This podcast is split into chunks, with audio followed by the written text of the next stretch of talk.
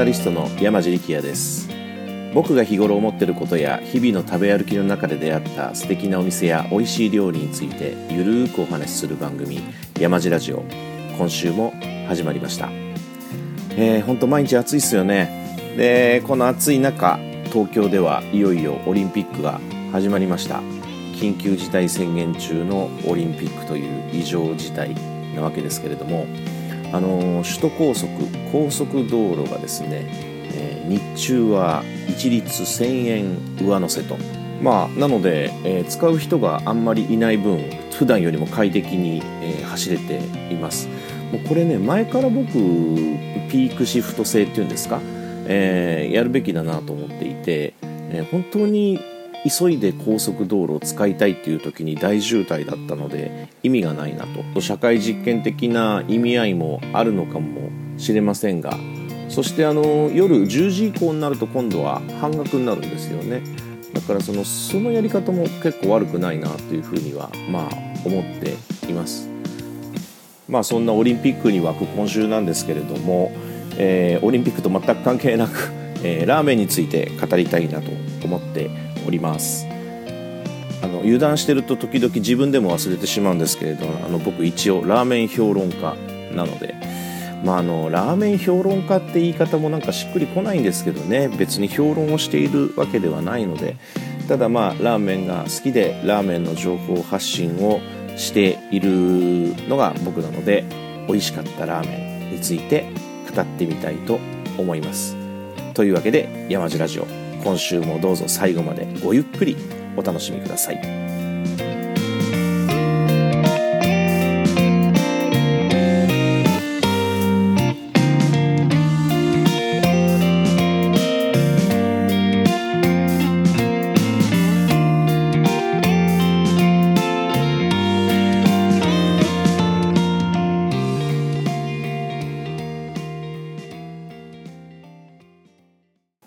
というわけで今週の山地ラジオはラーメンについて語りたいと思っています。まあ、あの今週、先週から今週にかけて食べたラーメンについて喋、えー、ろうかなと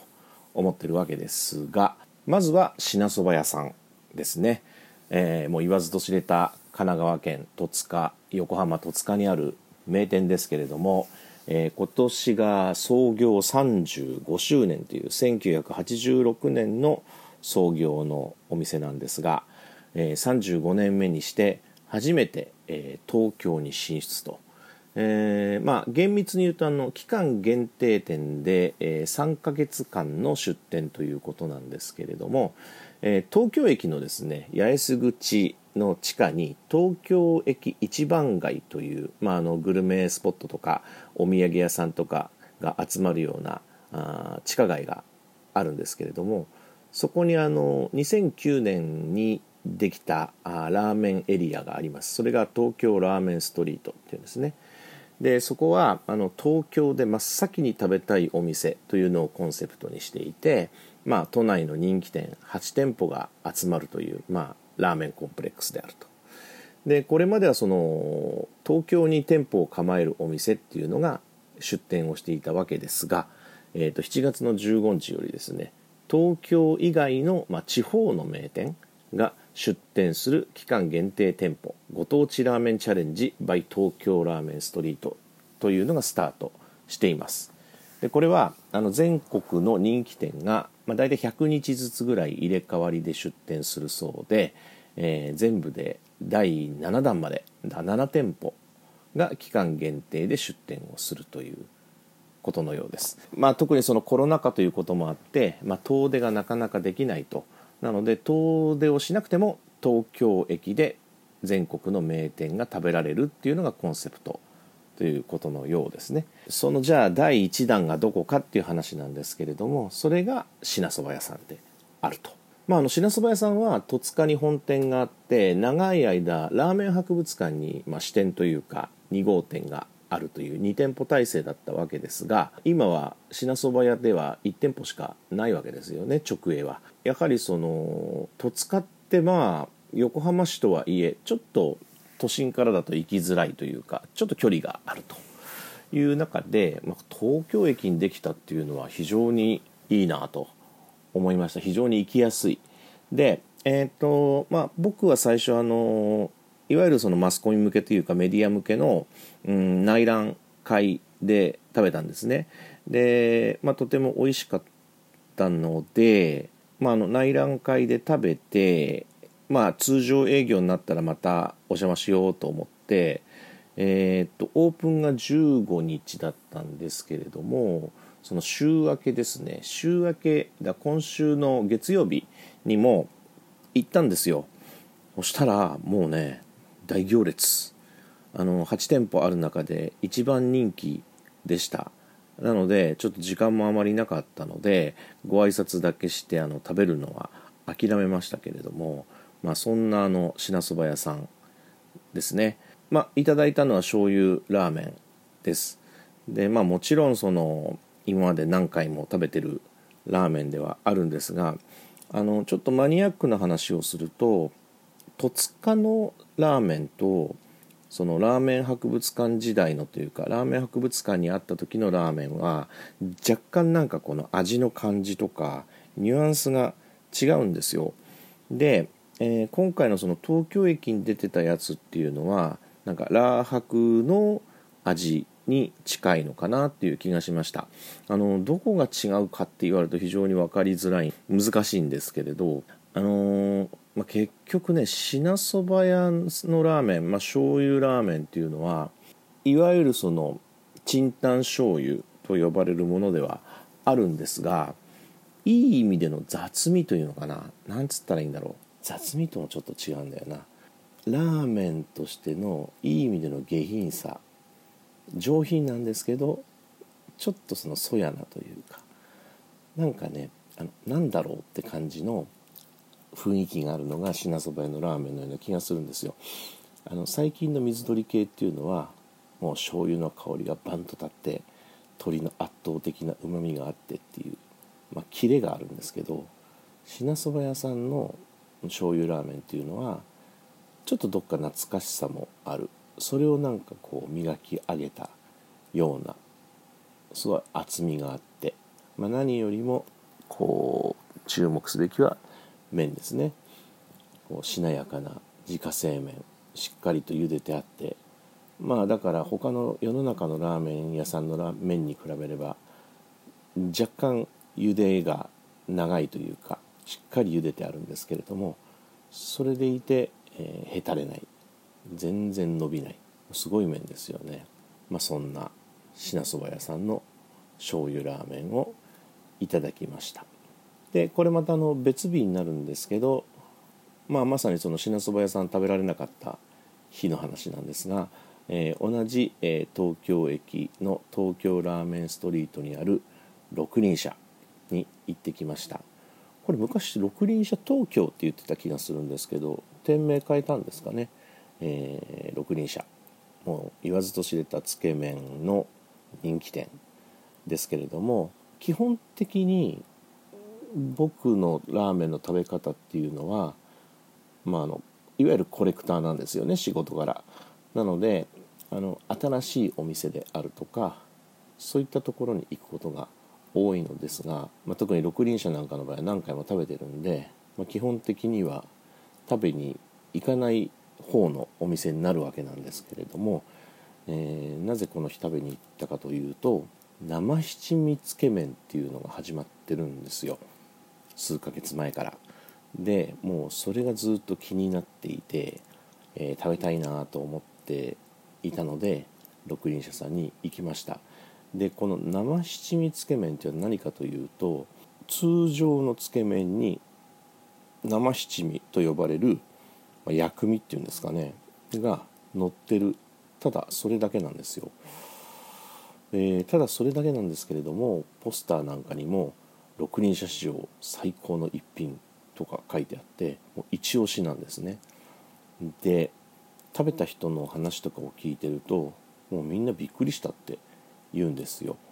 なのでこれはもう自分の目で確かめなきゃ自分の舌で確かめなければいけないなということで行ってきたわけですがいやこれね驚きました。あのー、麺の上に大葉、えー、しその葉っぱがあってまあ、その上にディッシャーでこう取ったような生七味というものが載っています。で生七味っていうのは、まあ、あのちょっとしっとりとしたウェットな感じのスパイスの、うん、塊なんですけれどもあの金商売というあのふりかけがありますよね。なんかあのふりかけがちょっとウェットになったような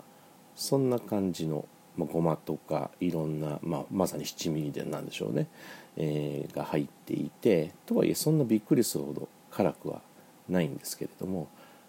まあ、それを、まあ、日本そばのあのわさびのようにですね、えー、麺の方につけて食べると。これが非常に合ってるんですよ。でつけ麺の美味しさがこう2段も3段も上がっていくような、うん、いやこれだけのことなのにっていう。なんでこれに今まで気づかなかったんだろうっていうぐらいのマッチ感っていうんですかね。でおそらくですけれども、うん、鰹節とかサバ節のようないわゆるその魚節ですね。魚節も結構その生七味の中に入ってると思うんですよ。なので、まいわゆる豚骨魚介の魚粉も効いたつけだれとよりマッチするのかなと。開業する前にこの生七味の存在に気づいていたらもう最初からのっけのっけてたんではないかと、うん、それぐらいのしっくりした感じ。あの通常もう特に六輪車のつけ麺なんていうのは完成されてる商品なんでそこに何かを足すっていうことは、まあ、大体こう余計な感じというか打足感みたいなものがあると思うんですけどこれはね全然ないですね。むしろうん一度これ食べてしまうとこの生七味がない状態がちょっと考えにくいというか。なのでおそらく僕はまた六輪車さんに行く時はこれ頼むと思いますね。生七味つけ麺。であの本当にそんなに辛くはないので、えー、辛いのが苦手という人でも全然大丈夫ですね。でその要は漬け方っていうのも自分の好みで量は変えられるのでこれはねちょっと一度試してほしいかもしれません。六輪車の生七味つけ麺でした。でえっ、ー、とまあその日東京駅にいて、まあ、珍しく電車だったので、まあ、そのままあ八重洲の改札から入ってですねまたその改札の中にあるラーメン屋さんに行きました、まあ、それが、えー、日本ラーメンリン東京という。えっと、こちらはですね札幌にある Q というもともと一風堂にいた方が始めたお店なんですけれども、えー、まあ、その方のプロデュースであると。プロデュースっていうのは結局その運営してるの直営ではないっていうことなんですけれどものれん分けというかフランチャイズというか、えー、そういったお店なんですけれどもいやこれのクオリティがまた高いんでびっくりしました。まあ、あの先ほど品そば屋さんの時に言ったいわゆる水鳥系なわけですけれどもあの木揚げの醤油を使っていてチー油が浮いていて、ね、もうスープがすごい力強くてで麺もしなやかでという、うん、そういう、まあ、今の醤油ラーメンのトレンドっていうんですかねそれを本当に丁寧に作ってある一杯でしたね。で、まあ、スープが本当力強いのでぐいぐい飲んじゃうんですけどあの、まあ、それに合わせてる麺も良かったですね。で麺はあの中華そば富田の心の味食品の麺なんですが、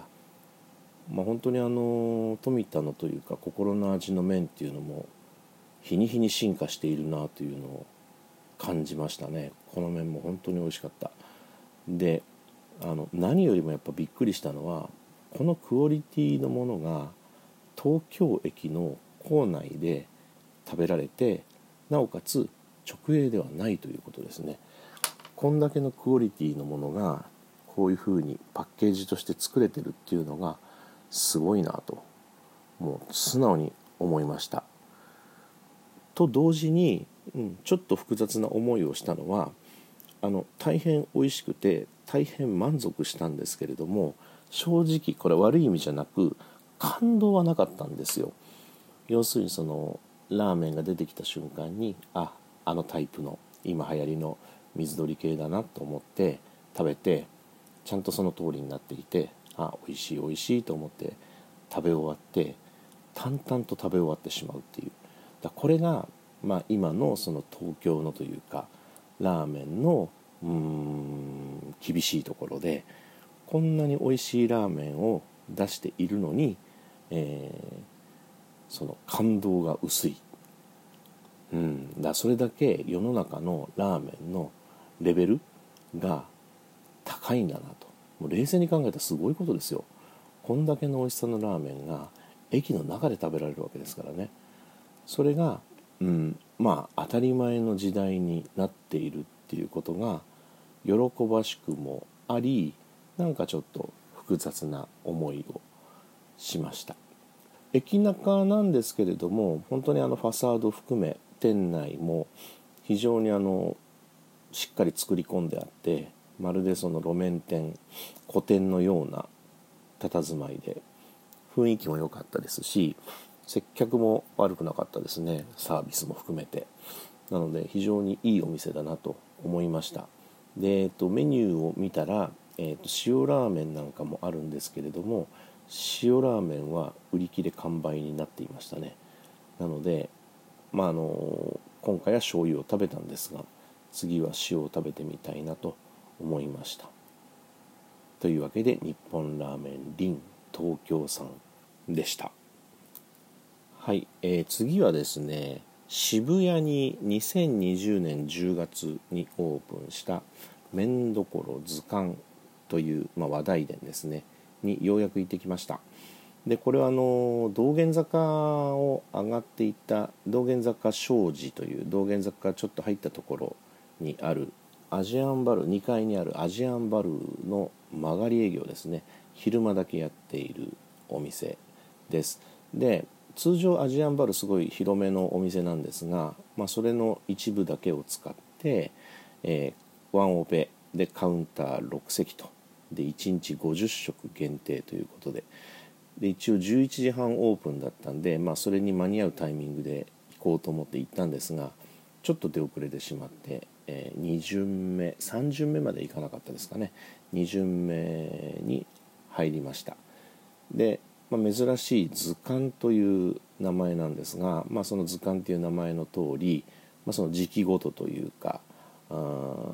いろんなラーメンを出していくという試みのようです。で、まあ、どうやらその店主さんは、まあ、そこでの経験を経て今後はそのちゃんとした店舗固定店舗を構えようということのようなんですけれども、まあ、そこでいろんな自分のできるラーメン作れるラーメンっていうものをどんどん作っていくんだろうと。今までいろんなラーメンを作ってたようですが、まあ、今のタイミングでは地鶏をテーマにしたラーメンを出していたと。で、まあ、のチャーシューとかいろいろ種類も出してたようなんで気になったので珍しく僕としては珍しくいわゆる全部のせを頼みました、えー、特製地鶏中華そばと。で塩と醤油があったので、えー、まあ、最初に塩が書いてあったので塩を食べましたね。で、まあ、地鶏はうん3種類ぐらい入れてるようでそれはその日によってそのブレンドっていうのは違うようですね。で、えー、僕が行った日は名古屋コーチンと熊野地鶏あと八金地鶏ですかね。の3種類ということでした。スープはちょっと最初塩味に物足りなさを感じたんですけれども、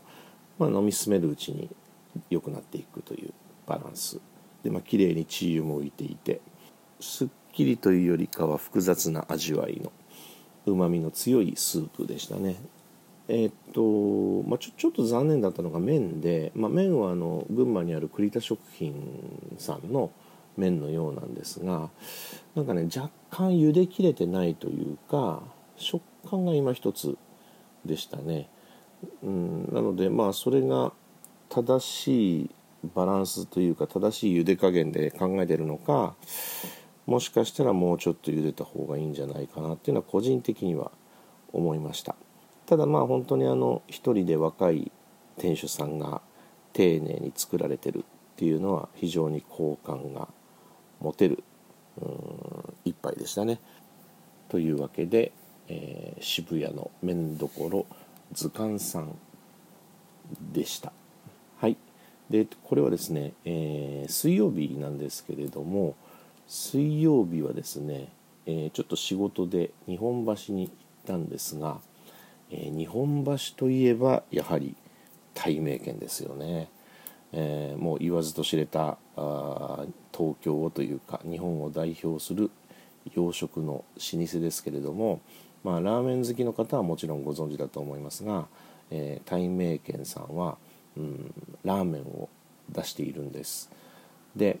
えー、なんで大名軒に行ったかというと、まあ、もちろん好きだっていうのもあるんですが今ちょうど日本橋っていうのが再開発をしていて、えー、その大名軒のある場所というか大名軒自体があ店舗を壊すことになったんですよね。それで、えー、ちょっと離れた場所で、まあ、どちらかというとその三越前の方に近い場所に、えー、仮設店舗で、えー、営業しているということででその仮設店舗になってから僕はまだ行ってなかったので、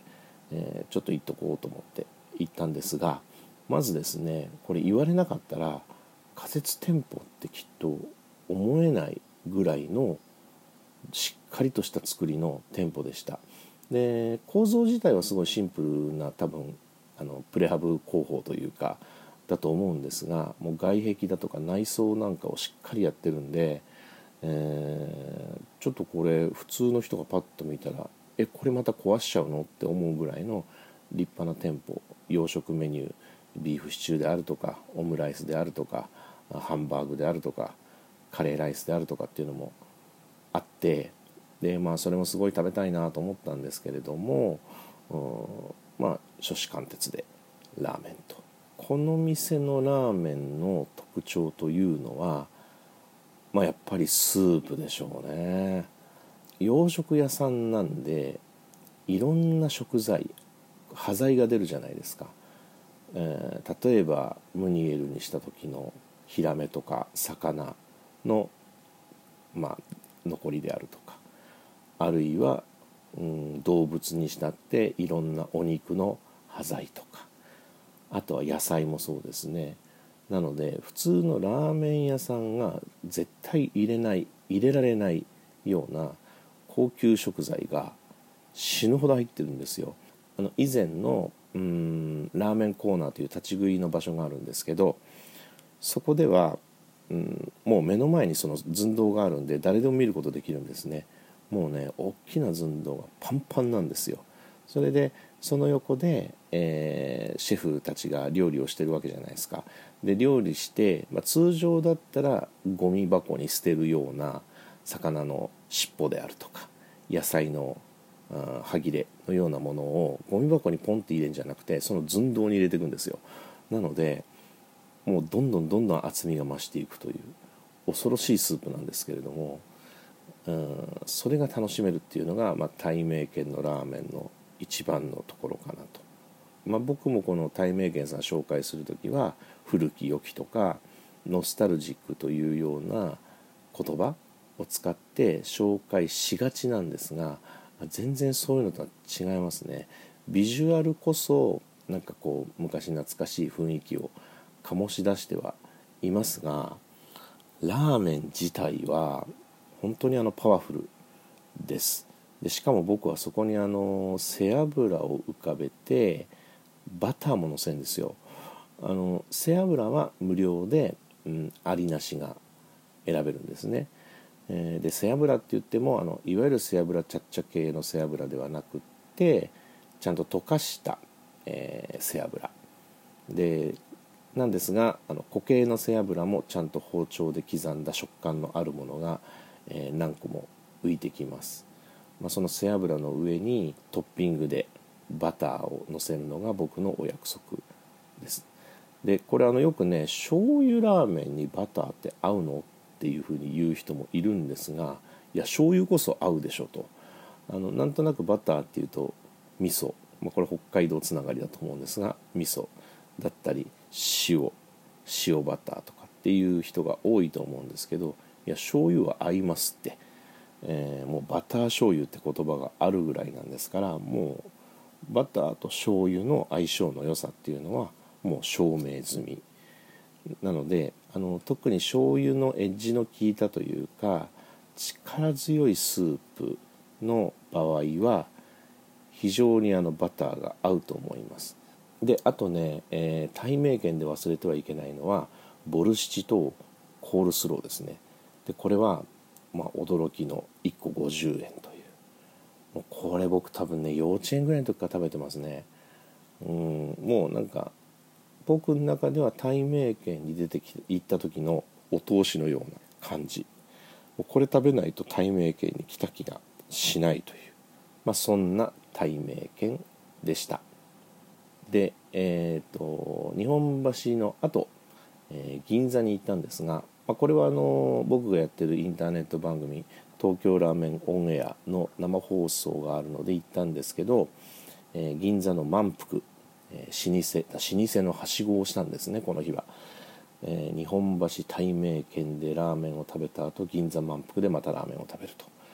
いう素敵な一日になったわけですが、えー、まあ、もう銀座満腹は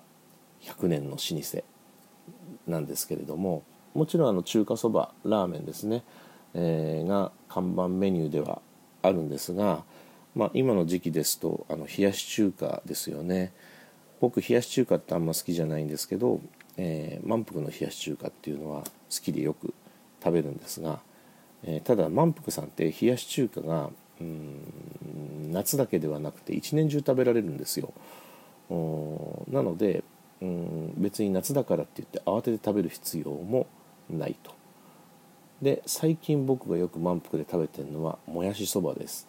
で満腹のもやしそばってあの他のもやしそばとちょっと違って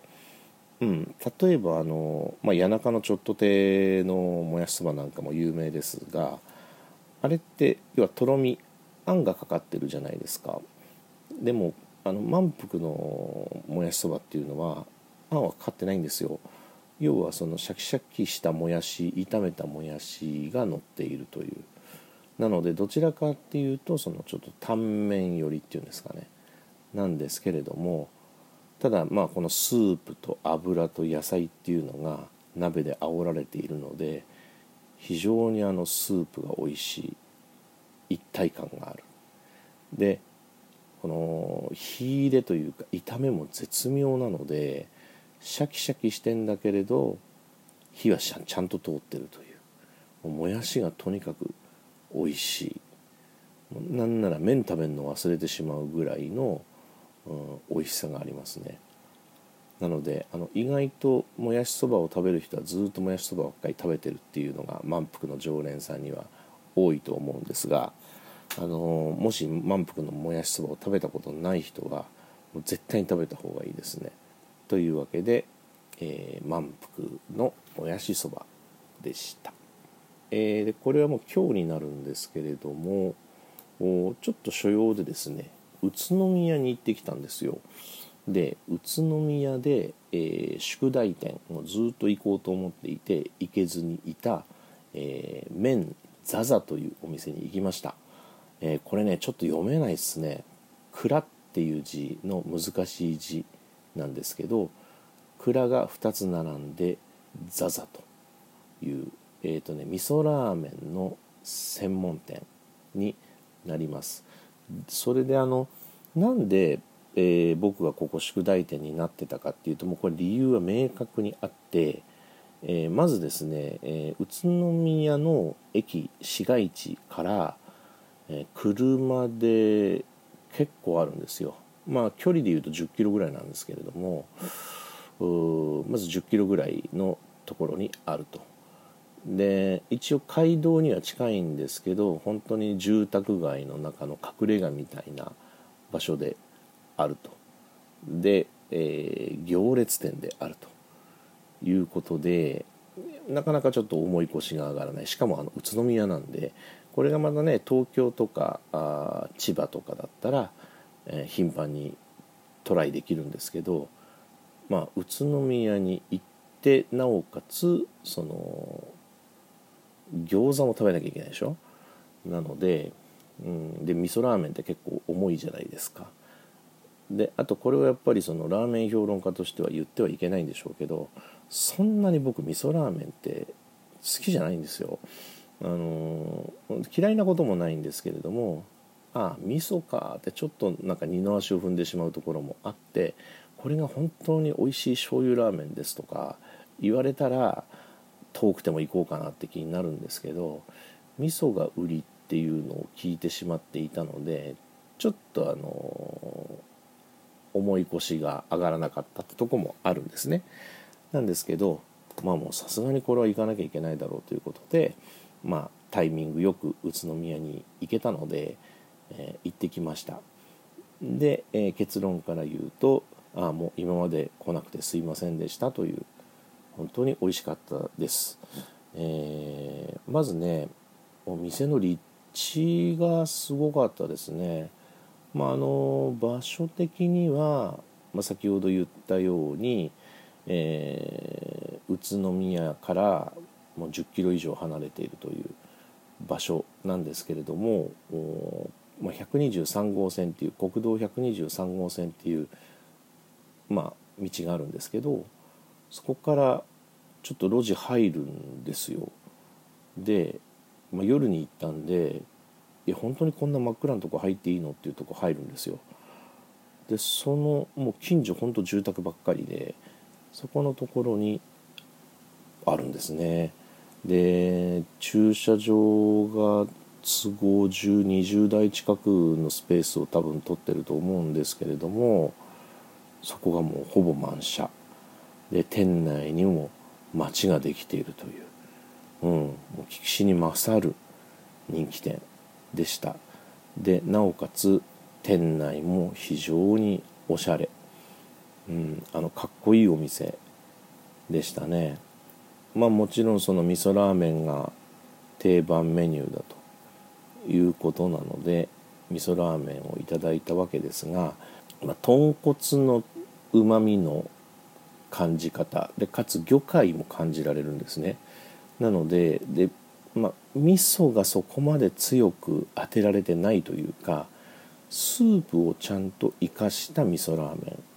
ンになっていました。なのであの飽きも来ないですしで麺は、まあ、いわゆる定番のというか味噌ラーメンに合わせる札幌麺っていうんですかねあの割とブリブリの縮れ麺なんですけれどもただ非常に合ってましたね。でまあいっぱいいっぱいこう鍋でしっかり丁寧に作られていたので熱もちゃんと入ってますしまあ本当にあの味噌の感じ方でしょうね。味噌ラーメンってどうしてもあの味噌だれ、えー、味が強く出てしまうラーメンなのでまあ差はあれど基本的には印象って似てるじゃないですか。なんですけれどもちゃんとここの、えーと、ザザさんの味噌ラーメンっていうのは、えー、ベースのスープの味がしっかりと伝わってくる。だからバランスが非常にいいラーメンだなと思いました。であとですねあのつけ麺も食べたんですけどつけ麺の方がもっと個性的というか印象に残りましたね。でつけ麺もあの味噌のつけ麺をいただいたんですが、まあ、麺は結構太い平打ち。ブリブリ言った力強い食感もある平打ちなんですけれどもつけだれが面白かったですね。であのー、先ほど言った味噌ラーメンのつけだれとはベーススープのバランスが違うんですね。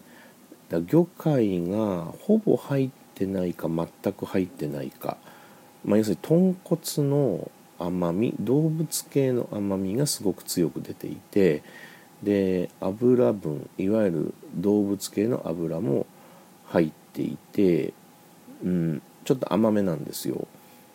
でラーメンよりも味噌の出方というか感じ方は抑えてあるよ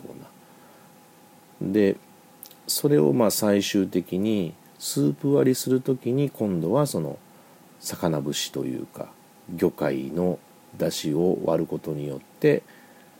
まあ、ラーメンにのスープに近くなっていくような。なんかそういうねこれラーメンとつけ麺どっちまた食べるって言われたら迷った末に僕つけ麺選ぶかもしれないですねこの店は。うん、で初めて行かれる方には両方おすすめするような気がします。であとあのちょっと飛び道具的なもので、えー、バジルでグリーン味噌というバジルを使った緑色の味噌ラーメンなんかもあったんですが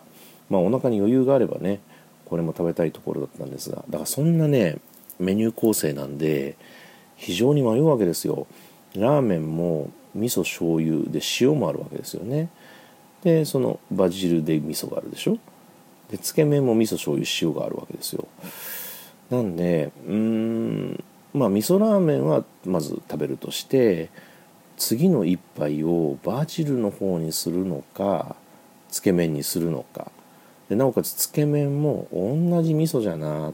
醤油とかもある塩もあるしなんだかなり悩んだんですけどまああの1回目としてはこの選択は僕間違ってなかったかなとは思いますね。味噌ラーメンと味噌つけ麺。で次はもし行くとしたらバジルのやつと違う味のつけ麺を食べるかな。うんただ本当にさっきも言いましたけど宇都宮にまずあまりそんな行かない。宇都宮に行ったらやっぱり餃子を食べなきゃいけないからお腹がいっぱい。なので、まあ、なかなか行けないですけどね。で何度かねトライしたこともあるんですよ。よし宇都宮にラーメンだけを食べに行こうと。餃子はこう封印してラーメンだけ食べに行くんだと思って車を走らせるんですが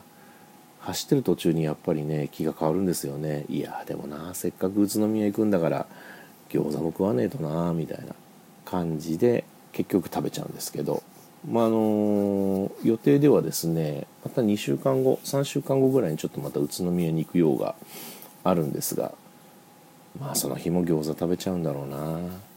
ただ本当にあの宇都宮に行って、えー、ラーメンを食べるっていう時にはここも絶対に選択肢に入れといた方がいいお店だと思います。というわけで宇都宮の麺ザザさんでした。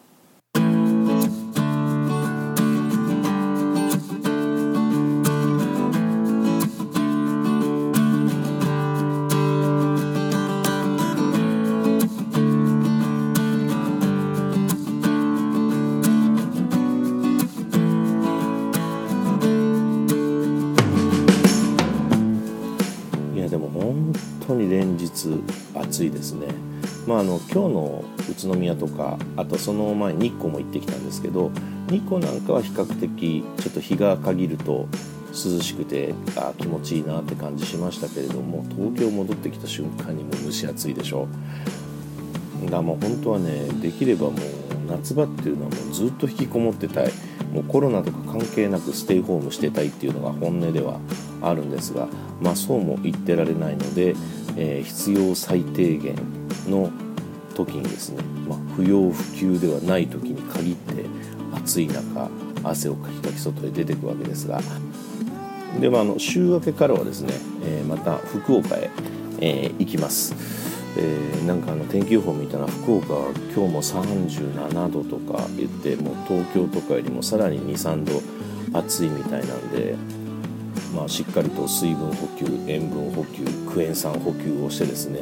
えー、熱中症であるとか夏バテをしないように気をつけようと思います。そしてまあもちろんコロナ感染もを拡大させないようにというもうだから気をつけなきゃいけないことが多すぎてまあなのであの栄養のバランスよく、えー、睡眠もしっかりととって夏を乗り切っていきたいなと思っております。というわけで、えー、山地ラジオ今週も最後までお聴きいただきありがとうございました来週もまたお楽しみに